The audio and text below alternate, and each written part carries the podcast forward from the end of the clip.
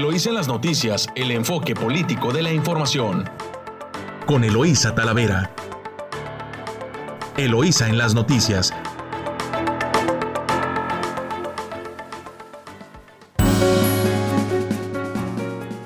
Muy buenos días, Ensenada. Hoy es lunes 14 de junio. Les saluda Eloísa Talavera, transmitiendo directo desde nuestro estudio a través de su emisora favorita Amor Mío en 92.9 de FM y con nuestra estación hermana en San Quintín, La Chula en el 98.3 de frecuencia modulada. Saludo a nuestra audiencia que nos escucha a lo largo de la costa del Pacífico. Saludos Tijuana, saludos Rosarito Saludos a Ensenada y saludos a San Quintín. Bueno, llegamos ya prácticamente a mitad del mes y iniciamos con la información de los principales titulares en nuestro estado. De su diario Frontera advierte salud por intubados pese al verde. Alonso Pérez Rico asegura que a pesar de que el estado, con excepción de Mexicali, pasó a nivel más bajo de riesgo en el semáforo epidemiológico, el promedio diario de personas intubadas por COVID se mantiene.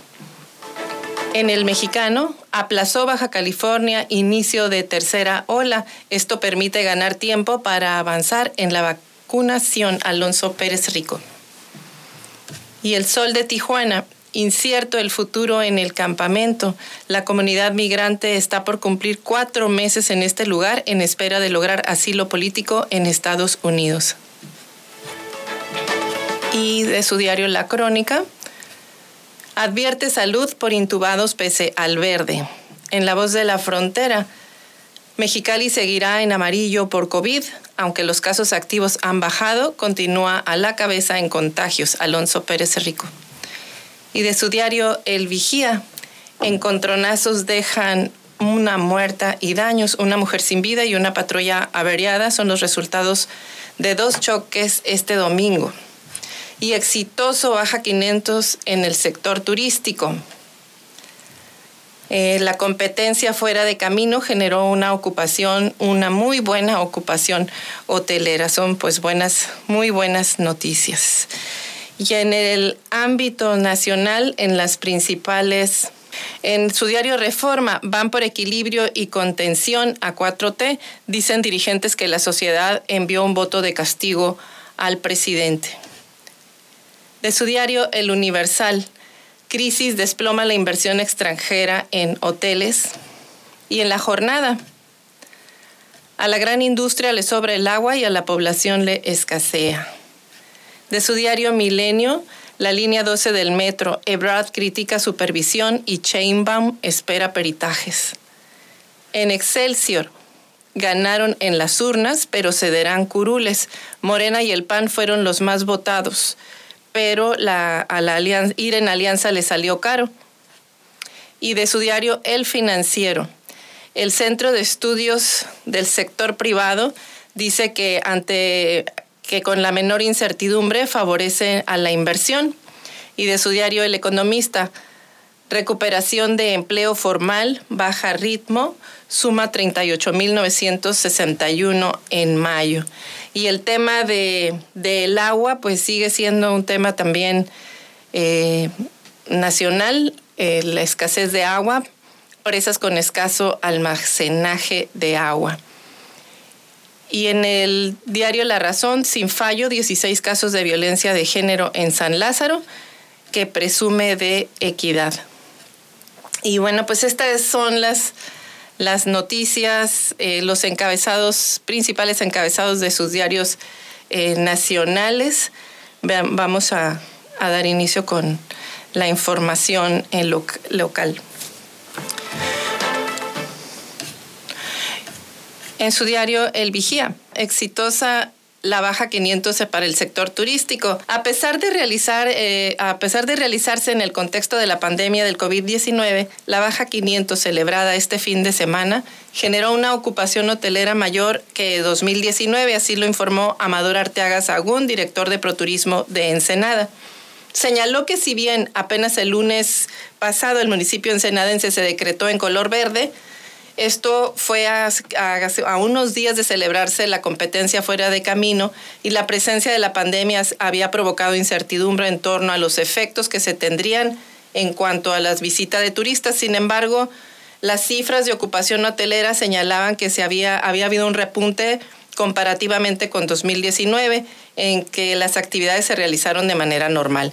Este repunte, afirmó el director de Proturismo, demuestra el interés y confianza de los turistas en torno a las medidas de prevención que se han estado tomando en los hoteles turísticos del municipio. Asimismo, existe un turista que viaja por carretera cuando hay un evento que le sea de interés por otra parte, se reconoció que los aficionados de este tipo de competencias en su mayoría pues observaron las medidas y protocolos sanitarios para la prevención de contagios. Sobre el paso de color verde epidemiológico a este municipio y de los efectos que se tendrán en la actividad turística, pues eh, Arteaga Sagún señaló que ya se tienen 50 solicitudes de eventos de carácter turísticos como conciertos, fiestas de la vendimia, distintas actividades gastronómicas, cifra que comparativamente con 2019 pues es menos de la mitad, eh, pero se espera que en los próximos días pues haya muchas más peticiones. Bueno, pues buenas noticias para buenas noticias para el sector económico en, en Ensenada.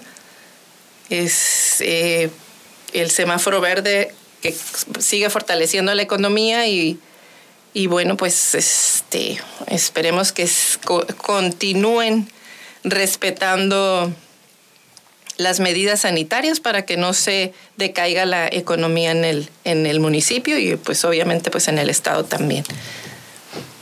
Y en el tema de, de salud, deben seguir los cuidados pese al semáforo verde, así lo establece la Secretaría de Salubridad. Alonso Pérez Rico, titular de Salud Estatal, pidió a la población continuar con las medidas de sana distancia y uso de cubrebocas. El titular de la Secretaría de Salud del Estado mencionó que en las últimas 24 horas se registraron 132 casos nuevos confirmados con prueba de PCR o antígena, por lo que deben mantenerse las medidas de protección y sana distancia. Explicó que los estados que están en verde con, en el semáforo epidemiológico los que son los que han reportado un alto número de casos nuevos debido a que han aumentado su movilidad y que ha permitido que el turismo mueva sus actividades. Esto es un antecedente, deja un precedente para nosotros como Baja California de cuidarnos muchísimo a pesar de que estemos en verde en todo el estado, con excepción de Mexicali también eh, señaló. Pérez Rico comentó que la tendencia en Mexicali es hacia la baja respecto al número de casos activos de COVID-19 registrado, lo que es favorable pues permanece en esa tendencia y si continúa en esa en tendencia puede homologarse con el resto de los municipios en semáforo verde. El que tiene mayor, mayor incidencia es Mexicali y Baja California, sin embargo, tengo que reconocer que van disminuyendo su incidencia. Hoy ya están por debajo de 20 por 100 mil habitantes, mencionó el titular de salud. En cuanto a Ensenada, destacó que es la ciudad más grande del estado que hasta el momento ha controlado la pandemia. Sin embargo, la tasa de reproducción efectiva del virus es la más alta en el estado con 1.29. Asimismo, indicó que Baja California llegará a la inmunidad de rebaño cuando alrededor del 70 o 75% de la población del estado haya recibido el biológico contra el COVID. Eh, sin embargo, se debería analizar eh, los, eh, los métricos para determinar si se continuará o no con el cubrebocas y otras medidas de protección personal. Entre ellas dijo que se está analizando la incidencia de casos activos por 100.000 habitantes en cada una de las comunidades del estado eh, y va a haber personas que por precaución van a tener que seguir usando su cubrebocas. Al final de cuentas, pues no es obligatorio hasta ahorita. Bueno, revisaremos más eh, notas que están relacionadas con el tema del el COVID. Los invitamos a un corte comercial. Recuerde que está usted escuchándonos en 92.9 Amor Mío y en La Chula en el 98.3 en San Quintín. Estás escuchando Eloís en las noticias. Regresamos.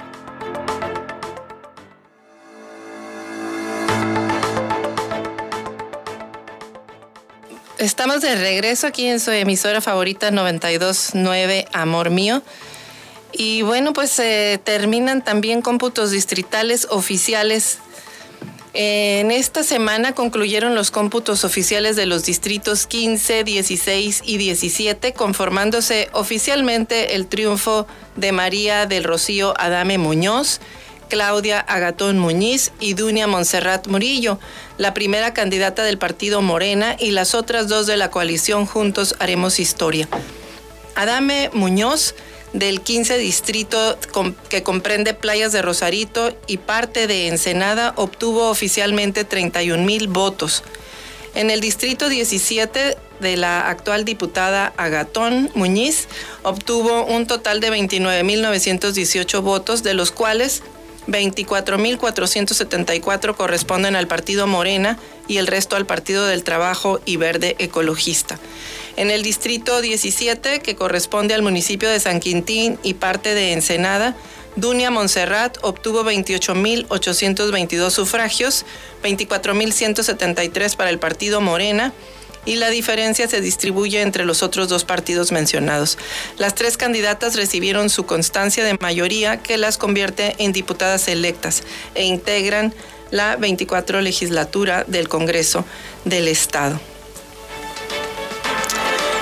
Eh, y en, este tema de la elección, pues en Baja California no sale tan, tan bien evaluado en participación respecto de la participación en otros estados.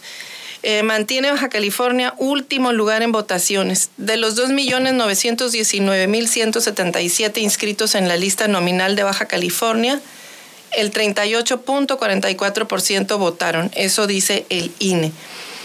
El 66.48% de participación ciudadana más alta pues la tuvo Tlaxcala, mientras que 38.47% de participación más baja la tuvo Baja California. A pesar del crecimiento, el porcentaje de participación ciudadana en Baja California del 29% en el último proceso electoral eh, creció al 38.47 en las elecciones de este 6 de junio, pero el estado se mantiene como el primer estado con primer lugar de abstencionismo a nivel nacional. De acuerdo a los resultados de los cómputos distritales de la elección federal del 2021 que se dieron a conocer ya por el INE en Baja California, 38.47 de los ciudadanos eh, votaron 10 puntos abajo del promedio nacional que fue de 52.66%. Baja California tuvo el porcentaje más bajo de participación de los 32 estados del país, a pesar que la entidad, llevó a cabo un proceso concurrente de elecciones en las que se eligió gobernadora, alcaldes, diputados locales y federales. La lista nominal de la entidad en este año fue de 2.919.177 baja californianos, de los cuales 38.47 ejerció su derecho a votar. En esta elección federal, eh, algunos estados superaron el 60% de la participación ciudadana, como es el caso de Campeche, que logró 63.46%, Chiapas 61.33%, Veracruz 69.39%, Yucatán 63.82% y Tlaxcala 66.48%. Y entidades como Coahuila 57.81%, Nayarit 53.48%, luego le sigue San Luis Potosí 58.98%. Tamaulipas con 52.62%, Zacatecas 57.27%, Oaxaca 56.62%, Tabasco 53.45%, Guerrero 57.83%, Morelos 53.20%, Puebla 56.23% y México, eh, Estado de México con 54.30%. Todos estos también rebasaron el promedio nacional. Los estados que tuvieron una participación por debajo del promedio, pero con una participación mayor al 50%, fueron Aguascalientes, Nuevo León, Querétaro y Ciudad de México y por debajo de esta cifra estuvieron Baja California Sur con 49.83%, Chihuahua con 46.73%, Michoacán 49.69%, Jalisco con 48.30%, Sinaloa con 49.11%, Sonora con 43.81%, Guanajuato con 44.21%, Quintana Roo con 44.44%, Hidalgo y, y Durango. pues este, quizás en Baja California nos afecte también el tema de ser un estado fronterizo y que tenemos pues bastante eh, población eh, volátil. Eh, sin embargo, este, pues tuvimos un porcentaje mayor al que se presentó en la última, en las últimas elecciones, no importa si son locales o federales, porque pues había sido muy este pues muy bajo el índice de participación ciudadana. Esperemos que pues que se componga la participación, que haya mucha más conciencia eh, de la participación a la hora de elegir eh, eh, pues ya gobernantes, porque pues se necesita que haya autoridades con pues con una alta con un alto respaldo de la ciudadanía para poder resolver los problemas que se tienen tan serios en el estado y que pues no son quizás tan sencillos de resolver. Y bueno, pues en, otra nota de carácter estatal, pues también eh, acusa el gobernador Jaime Bonilla a Kiko de robar dinero para invertirlo en Baja California Sur. El gobernador dice, primero se robó el dinero y luego se fue a invertir a Baja Sur, dijo el gobernador Jaime Bonilla sobre una concesión marina que renovó el exmandatario estatal panista Francisco Vega de la Madrid en La Paz. En el tema salió a relucir que una vez que dio que una vez que dio lectura durante la transmisión en vivo a una nota periodística que fue publicada en un diario de Baja California Sur bajo el título Renueva Kiko Vega concesión para construir marina en Buenavista pues ahí van a seguir dando de qué hablar este tipo de temas eh, por lo visto. En otro tipo, en otro tipo de, en otro tipo de noticias también en nuestro municipio. Eh, promoverán, promoverán a artistas y a productos locales en la renovación del ex, el exmercado público municipal que contempla a 30 locales comerciales para promover creaciones de la región. Así lo mencionó el presidente municipal, eh, que los recursos que se gestionaron ante la federación no habrá deuda al erario, sino que fueron socializados con los trabajos con distintos sectores y la obra lleva un 18% de desarrollo y que se ha visto lento en los primeros meses por los estudios de suelos, cimentaciones y todas las labores de derrumbar muros, pero resaltó que son 32 millones 200 mil pesos, lo que todo el, eh, lo que se invertirá en la reparación de este edificio junto con el Zócalo y el Parque Revolución eh, para que cuenten las familias con espacios dignos de recreación. Y en el mismo ámbito municipal continúan descuentos y recargos el 22, 23 Ayuntamiento mantiene vigente la campaña de condonación de hasta el 70% de descuento en recargos, multas por diversos impuestos municipales que fue aprobada en sesión de Cabildo para incentivar a la comunidad a saldar adeudos en contribuciones como impuesto predial y multas de tránsito.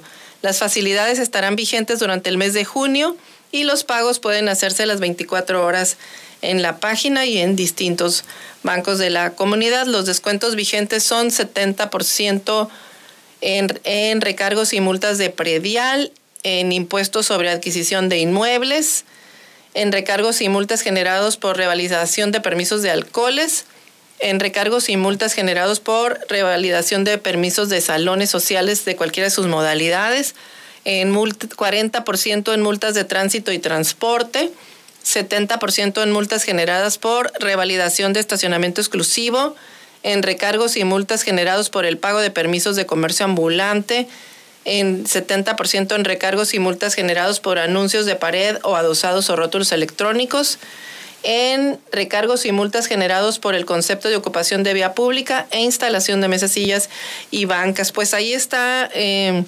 importante eh, aprovechar el descuento y a pagar para apoyar también las actividades de la ciudad, pero pues eh, con un descuento para cada ciudadano. y promueven arte, ciencia y cultura. Recorren la comunidad. La Galería Arte Documento visitará distintas sedes llevando la obra de artistas y científicos con acceso gratuito a talleres y conferencias. Eh, es la Galería de Arte Documento de la Facultad de Artes de la Universidad Autónoma de Baja California, la que recorrerá distintas sedes. Abrió sus puertas oficialmente para que la comunidad ensenadense aprecie las obras de artistas y científicos. Claudia Fernández Bremer, académica y responsable del proyecto, explicó que este espacio se conforma por cinco contenedores marítimos de 40 pies, adaptados para las exhibiciones artísticas que se harán eh, en un registro hiperrealista en modelo de 3D para consultarse en el futuro. Destacó que la Galería de Arte Documento es de la comunidad y se construye gracias a voluntariado. También señaló que la galería será un espacio de acceso gratuito para que contemple los talleres, conferencias y muestras artísticas, además de que van a recorrer pues los distintos salones como el Centro de Bachillerato Tecnológico Industrial y de Servicios eh, Cebatis 41 y la Administración Portuaria en la API también.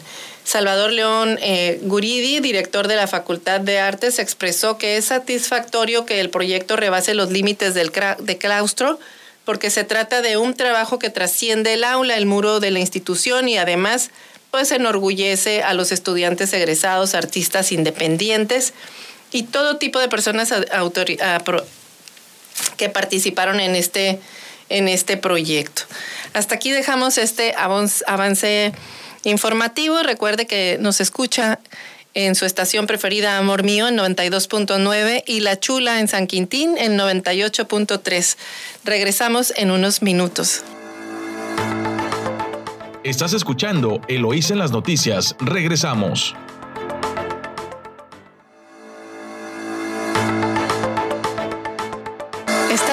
De regreso aquí en su difusora favorita Amor Mío 92.9 y esta mañana tenemos en entrevista al senador Damián Cepeda.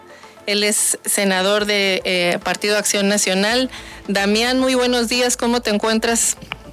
Muy buenos días, me da mucho gusto saludarte a ti y por supuesto a todos los que nos escuchan. Bueno, Damián, hemos, te hemos visto, escuchado y visto muy activo en torno al a tu opinión sobre el desarrollo de la jornada electoral y sobre todo de los resultados. ¿Cómo viste el, resultado de la elección? ¿Cómo ves posicionado a las alianzas y en este caso pues también a la Acción Nacional y sobre todo quién ganó, quién perdió, cómo se quedan los partidos posicionados para eh, transitar de aquí al 2024, Damián? Y mira, pues yo he estado dando una opinión que es un poco distinta quizá a lo que he visto que han tenido algunos sectores políticos, los dirigentes y demás. A mí me parece, Eloisa, que México está pasando por un mal momento en términos de gobierno. O sea, tiene un gobierno bastante malo. O sea, que no apoyó a los mexicanos en el COVID, que no tiene medicinas, que hay mucha violencia. En fin, la verdad que es un gobierno bastante malo. Entonces, yo quisiera que en el 2024 pudiéramos ganar y cambiar este país. Y creo que para hacer eso, lo que más daño nos puede hacer es autoengañarnos con el resultado del 2021.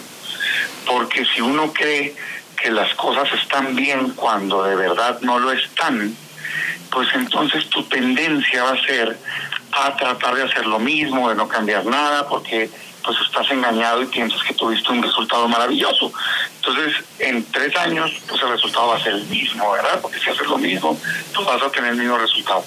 Por eso es que yo he levantado una autocrítica y digo, oigan, a ver, en mi opinión, la verdad es que el resultado fue bastante duro a nivel nacional, o sea, ni siquiera poquito, mucho. Y creo que los números, digamos, son contundentes.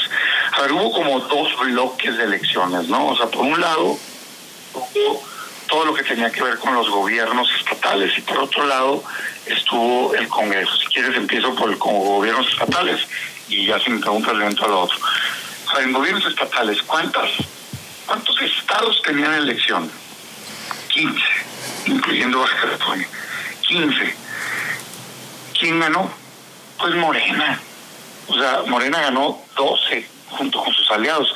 Yo le sumo al verde porque pues son lo mismo, pues no, están ahorita, digamos, compitiendo juntos.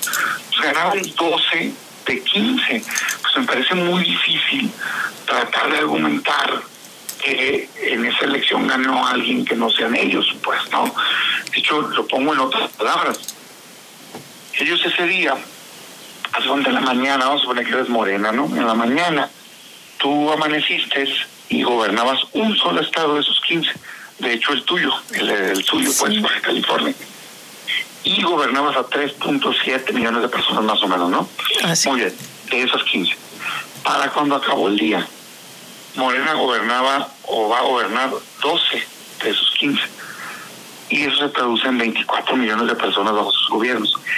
Querer decir en cualquier tipo de argumentación que se les ganó, pues creo que está fuera de la realidad, por decirlo menos, pues. Y no creo que nos ayude en nada. El PAN, digamos, visto desde nosotros, pues no solo no, no solo nos ganaron 12, nos ganaron 13, porque la otra la ganó Movimiento Ciudadano, que es la de Nuevo León. Y nosotros ese día iniciamos gobernando cuatro estados, Nayarit, California Sur, Querétaro y Chihuahua, y perdimos dos ese día nos quedamos solo con Querétaro y Chihuahua. Entonces, pues perdimos los estados que gobernábamos, pues, ¿no? Que ya no van a estar bajo gobierno del PAN. Y Movimiento Ciudadano de cero se fue a uno. Entonces, esa parece ser la no parece ser, esa es la realidad real de la elección. Y si te vas a la alianza, esta alianza que se conformó pues para ganar elecciones, ¿no? O sea, es una suma de esfuerzos de todas las candidaturas que presentaron para la elección de gobiernos estatales ganó cero. Entonces, yo al día siguiente o en los próximos días ya hasta spot sacaron, ¿no? Este, ganamos y no sé qué. Y digo, híjole, pues yo creo que están viendo otra elección, que no es la que yo estoy viendo. Y me preocupa. No creo que debamos de autoflagelarnos, pues no es para darte de golpes, tirarte al piso. No, pero tampoco autoengañarnos. Entonces, te repito, mi premisa básica es, hay que ser realistas, corregir lo que tengamos que corregir y buscar ser la esperanza de cambio de México para el 2024. Esa es mi opinión con respecto a los gobiernos estatales. ¿No será que están viendo, Damián, eh, los municipios que tradicionalmente se habían ganado anteriormente en el centro del país y sea una visión muy centralista y se esté olvidando de las de lo importante que son las regiones y las capitales en todo el resto del país?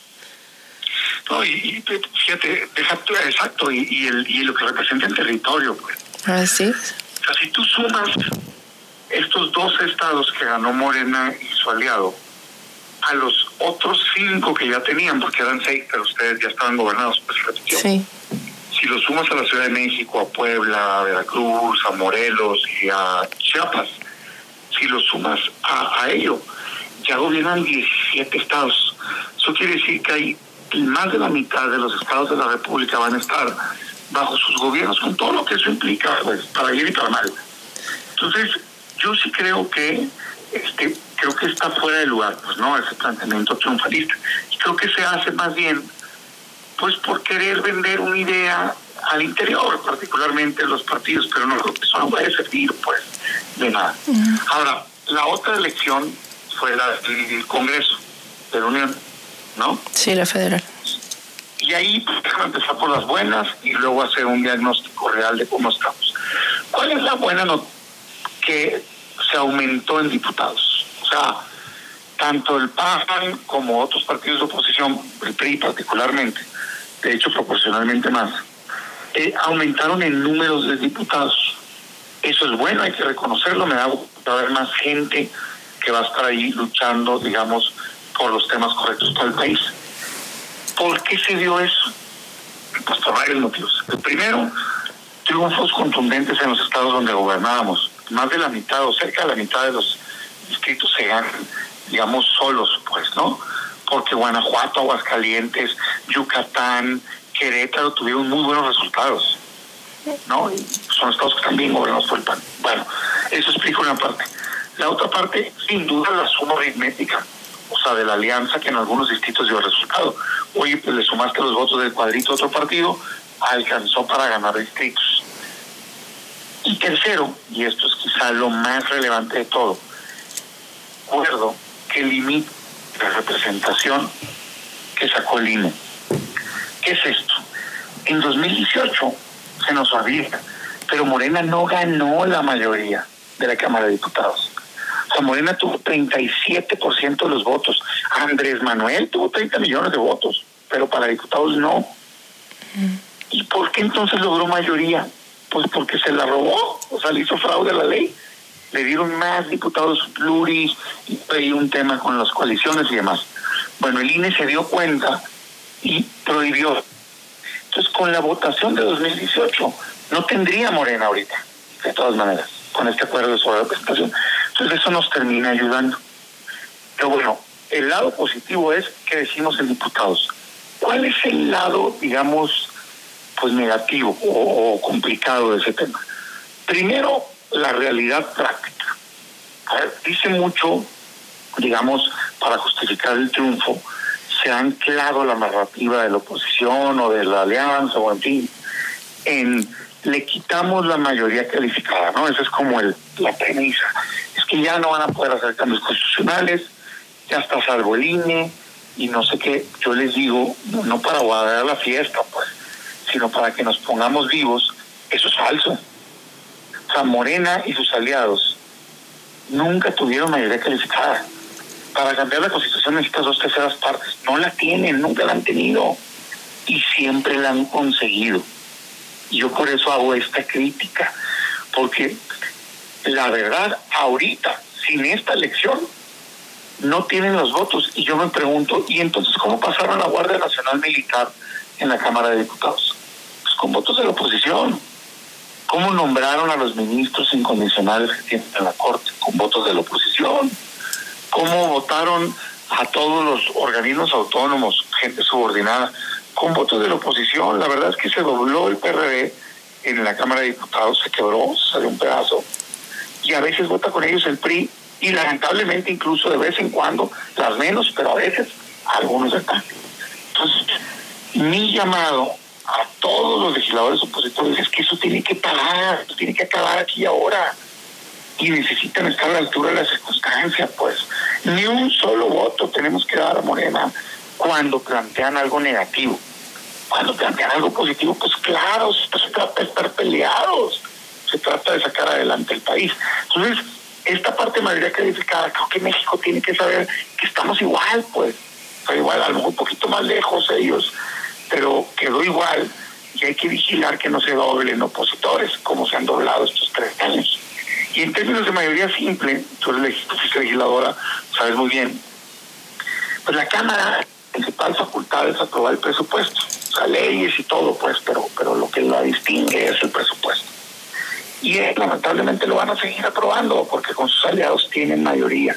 Entonces, yo creo que qué bueno que se avanzó, pero me parece como desproporcionado las campañas. Sí. Como que te saliste del aire, Damián. Bueno, estamos escuchando a Damián Cepeda. Este, vamos a intentar tenerlo otra, recuperar la llamada. Perdimos ahí, ahí la comunicación, pero bueno, pues él nos ha estado, nos ha estado comentando su punto de vista su punto de vista respecto de este proceso electoral. Eh, es, Damián, se cortó, pero ya estamos aquí contigo de nuevo. Ah, Adelante. Entonces te digo que creo que hay que ver bien las cosas, analizarlas para hacer una buena estrategia. Quizá lo que más me preocupa a mí, lo dice los que me escuchan, son los porcentajes de voto. Mira, en mi opinión, y esta es una reflexión que quiero compartir, yo lamento mucho, pero México está bien dividido, pues, esa es la verdad. O sea, desde el 2018 empezó esa división y se ha venido acrecentando hasta el 2021. Si tú agarras la elección del 2018 para diputados federales y la comparas con esta, la verdad es que los resultados son bastante iguales muy similares. Y no nos damos cuenta porque siempre, digamos, desde la oposición se compara digamos, mañosamente con la elección presidencial. Pero pues es que si tú estás en una elección de diputados ahorita, pues tu comparativo natural es otra elección de diputados, pues no, no la presidencial, pues no. Entonces, en el 18 que hubo elección de diputados, ¿cuáles fueron los resultados? ¿Por qué digo que está bastante igual? Mira. Damián, Damián, este, me, me esperas unos minutitos, eh, vamos a, a, un corte comercial y regresamos. Sí, claro, claro. Estás escuchando Eloís en las noticias. Regresamos. Gracias por escucharnos en su emisora favorita Amor Mío en 92.9 de frecuencia modulada. Regresamos con Damián Cepeda, que nos está dando su opinión respecto al proceso federal electoral pasado. Adelante, Damián. Oye, te decía que quisiera que, digamos, cerrar una, con una reflexión, digo, obviamente atento a lo que me preguntes o me digas, pero quizá para mí lo más relevante y lo que me deja reflexionando más es lo siguiente. No se movieron los votos de la elección del 2018 a 2021. O sea, por más que pasó todo lo que pasó, se quedaron muy similares. Y yo te decía que México está muy dividido, tanto polarizado en la sociedad como en votos. En 2018, para diputados federales, el PAN sacó 18% de los votos. Eso fue lo que sacó.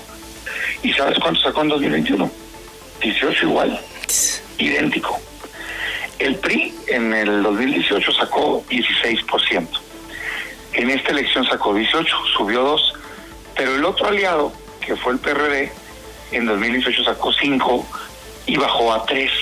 Entonces, la alianza, vamos a suponer que hubiera dado esos mismos partidos en 2018, se quedó idéntica. a diferencia de decimales y así, pues, pero muy similar, rondando los 40, los 41. Entonces, yo la pregunta que creo que tenemos que hacernos es ¿por qué? O sea, ¿por qué no logramos conquistar, convencer a más ciudadanos? Si en 2018 se supone que fue la peor elección. O sea, con Andrés Manuel en la boleta, con la PGR encima de nosotros, este, muy dura pues. Entonces, ¿por qué tres años después no hemos podido encauzar esa nueva esperanza para que México cambie? No se cayó, no es menor, es un porcentaje importante. Dio para ganar algunas ciudades, distritos y demás, pero no crecimos, pues yo quiero ser parte de ese crecimiento y decir, miren, necesitamos hacer algo distinto porque la ciudadanía no se está convenciendo que seamos la opción, digamos, de tú. Y visto del lado de Moreno, pues no subió y cayó, pero la verdad es que cayó un poquito. O sea, no es cierto, es que un porcentaje de votación, se quedaron igual. 2017, 2018 tuvieron 37% de los votos. Y este 2021 apenas 35 y pico, o sea, menos de dos puntos cayeron. Entonces yo me pregunto, otra vez ahora con ellos, ¿cómo es posible, pues? ¿Cómo es posible si también es un gobierno desastroso el que está a nivel nacional? O sea, ya te decía ahorita, hay 10 millones de nuevos pobres, 10 millones de nuevos pobres. O sea, más de 50 millones de mexicanos no les alcanza para comer. Hubo COVID y fue un desastre la atención. No se les dio nada de apoyo económico a las familias que lo necesitaban. Hay más violencia que nunca. Tenemos un presidente que está divide y divide siempre. Después de todo ese desastre, hasta el metro se les cayó. Solo bajan dos puntos. Algo está pasando que no estamos viendo. Y claro, en ciertas zonas sí da, pero en el país no. Entonces yo lo que invito, mi invitación, no se trata de criticar, se trata de invitar una reflexión y decir, tenemos que cambiar las cosas para poder ser esperanza futuro mejor para México. Porque, sí. ¿Y no consideras, eh, por ejemplo, que dos años de que llega el presidente Andrés Manuel se dedicaron a criticar desde el desde los partidos políticos, incluido el PAN, a los, al gobierno, pero no a construir una propuesta que lo diferenciara y que empezara la ciudadanía a hacer diferencia, por un lado. Y por otro lado, este triunfalismo no va más bien en ruta a una elección interna del partido y no tanto una ruta a realmente querer enrutarse al 2024, porque de qué hay tiro, al 24 hay tiro, o sea.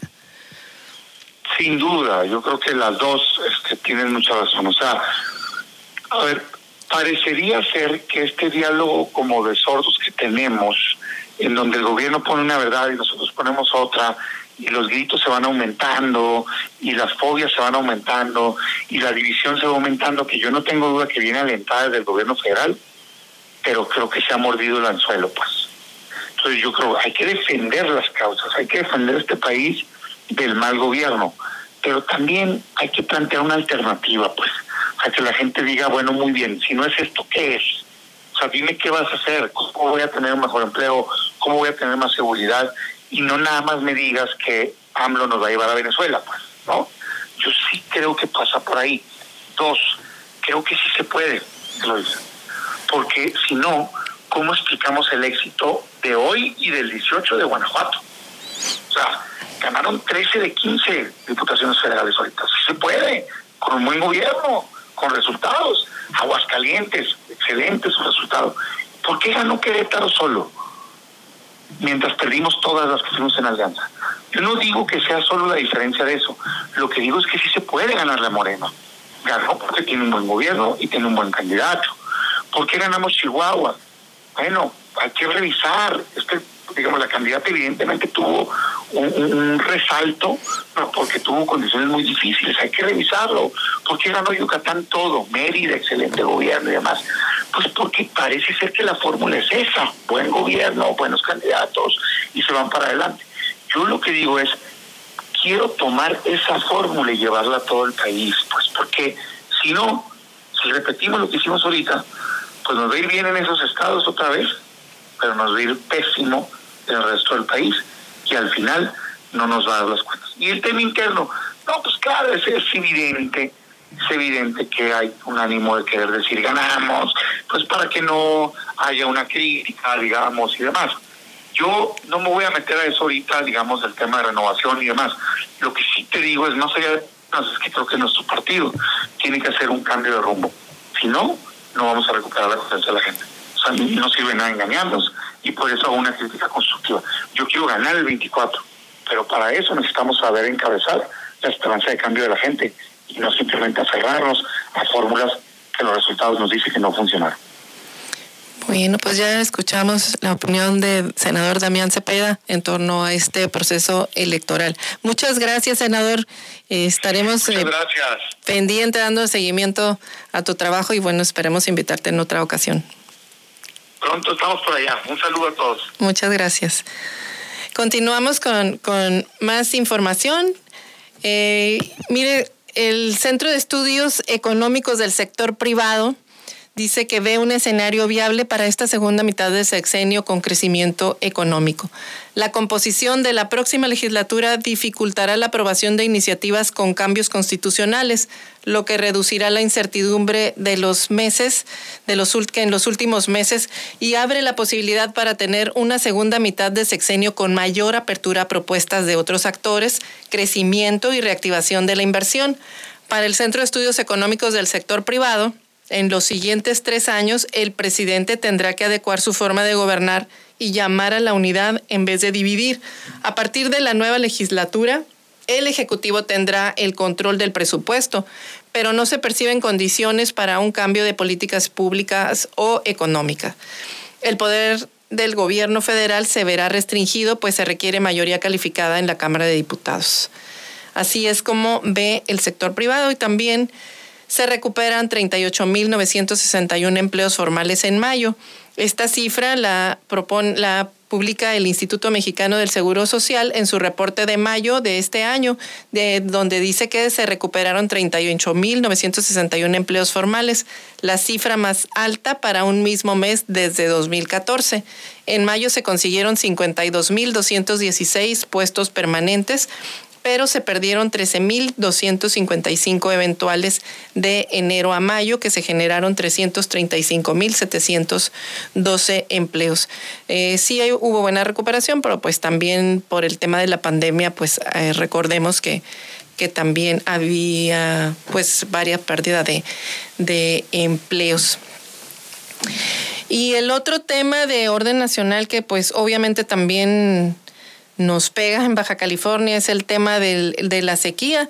se reportan presas con escaso almacenaje. El sistema de presas del país está al 35% de su capacidad de almacenaje y algunos embalses, en algunos embalses el nivel está muy por debajo del promedio. Los que tienen agua están apenas por arriba del 50%. En el caso de Sinaloa se reporta 6.4%, en Querétaro 8.2%, en Morelos 6.2%, son las que tienen este, más baja capacidad, y Chihuahua 21.1% y Coahuila 14.1%. Ese es en cuanto a capacidad de almacenaje de las presas. Eh, la fecha de corte fue eh, hasta eh, al corte del 11 de junio de este año. Estos que mencioné son los que menos agua tienen en sus reservas. Eh, los que más agua tienen son en Guerrero con 55.8%, Chiapas 56.2%, Puebla 63.3%, Tlaxcala 56.9%, eh, Hidalgo con 55.5%. Son los sistemas que tienen más agua, pero pues hay una, hay una sequía importante en, en, en, el, en el país y en el norte del país también. Entonces, este, pues este es un tema que está llamando a alerta. También eh, hay una crítica a las concesiones que permiten que sobreexplotan eh, el agua y, dicen que a costos irrisorios habría que reflexionar, pero en su nota la jornada mencionan que a la gran industria le sobra el agua y a la población le escasea. Las refresqueras, mineras, cerveceras y armadoras eh, se encuentran eh, las empresas más beneficiarias, consumen al año más de lo que almacena el sistema Cutzamala en el caso del centro de la Ciudad de México y el modelo de Conagua avalado por leyes que permite el acaparamiento. Los expertos dicen que no es responsabilidad de ciudadanos el, el actual desabasto. Esa es una crítica que haya como está el, sobre todo la legislación de agua que dicen que es permisiva con las empresas, eh, con las empresas que ah, utilizan de manera excesiva este recurso.